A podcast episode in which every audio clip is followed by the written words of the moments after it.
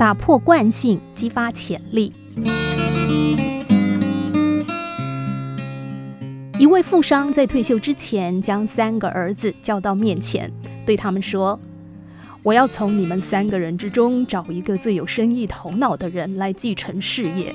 现在我各给你们一万块钱，谁能拿这笔钱把一间屋子填满，谁就能赢得我全部的财产。”儿子买了一只枝繁叶茂的大树，拖回空屋里，把屋子占了大半空间。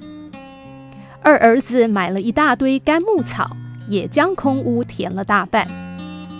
小儿子只花了二十五元买回来一根蜡烛。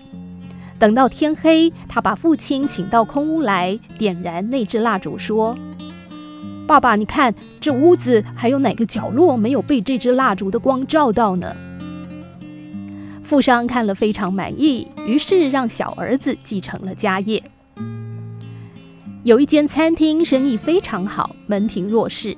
餐厅的老板年纪大了，想要退休，找底下的三位经理过来。老板问第一位经理说：“是先有鸡呢，还是先有蛋呢？”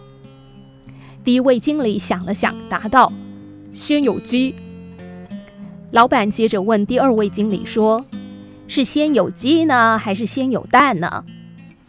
第二位经理胸有成竹地回答。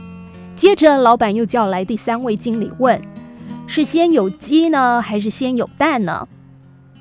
第三位经理认真地说：“客人先点鸡就先有鸡，客人先点蛋就先有蛋。”这时候，老板笑了，于是拔擢第三位经理成为餐厅的总经理。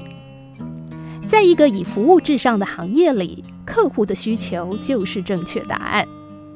当我们执着于表象，习惯于旧有的思考模式而无法跳脱，何不换个角度来看，为自己的惯性思考加些创意？